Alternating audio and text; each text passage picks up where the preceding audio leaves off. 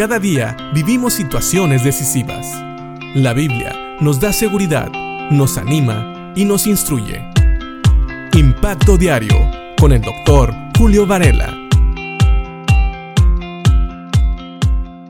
Un día por la tarde, comiendo con algunos amigos, alguien me enseñó una fotografía con varios estilos de vestiduras de diferentes países, vestiduras que caracterizaban a cada país lo que nosotros muchas veces llamamos las ropas típicas de ciertos países. Y sí, es claro ver que cuando vemos estas vestiduras, estos atuendos, podemos muchas veces identificar a las personas de cierta nacionalidad. ¿Sabes? Los judíos estaban muy orgullosos de identificarse como pueblo de Dios y para ellos la circuncisión, más que cualquier vestido o ropa típica que ellos usaran, los identificaba como el pueblo de Dios.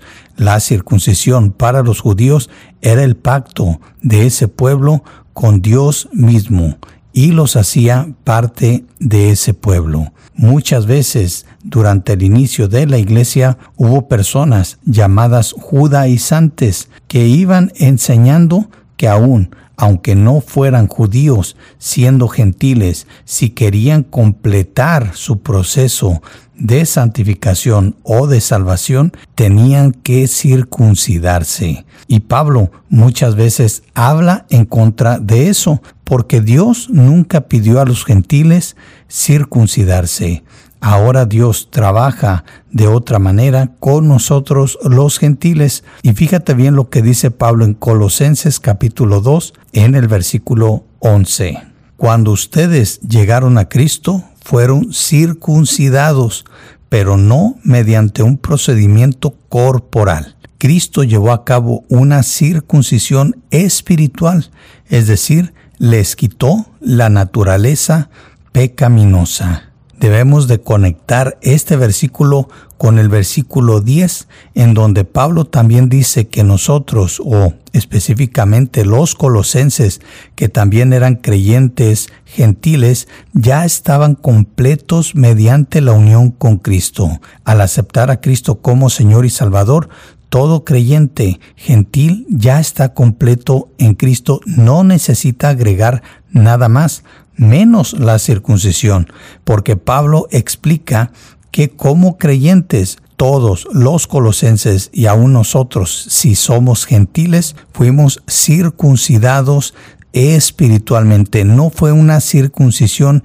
hecha con manos humanas o un procedimiento humano y corporal, sino más bien una circuncisión espiritual, en la cual Dios nos quitó todos nuestros pecados y hablando posicionalmente, espiritualmente, Dios nos quitó toda esa naturaleza pecaminosa que no nos permitía estar delante de su presencia. Y a lo mejor aquí puede haber alguna confusión, porque no está diciendo aquí que humanamente ya no tenemos una naturaleza pecaminosa.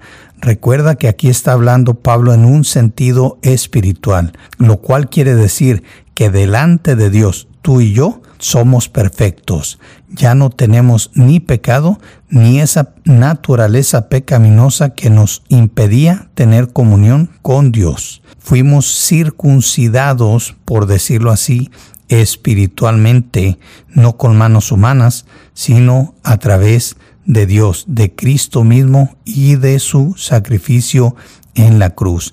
Eso eliminó todo pecado y aún delante de los ojos de Dios esa naturaleza pecaminosa que también nos condenaba. Fíjate bien, y seguiremos leyendo acerca de esto, pues en nuestra unión con Cristo ocurrieron muchas cosas que ni siquiera nos imaginamos. Cristo al morir en la cruz proveyó el pago perfecto para que tú y yo pudiéramos ser vistos perfectos delante de los ojos de Dios. Así que pensemos en esto.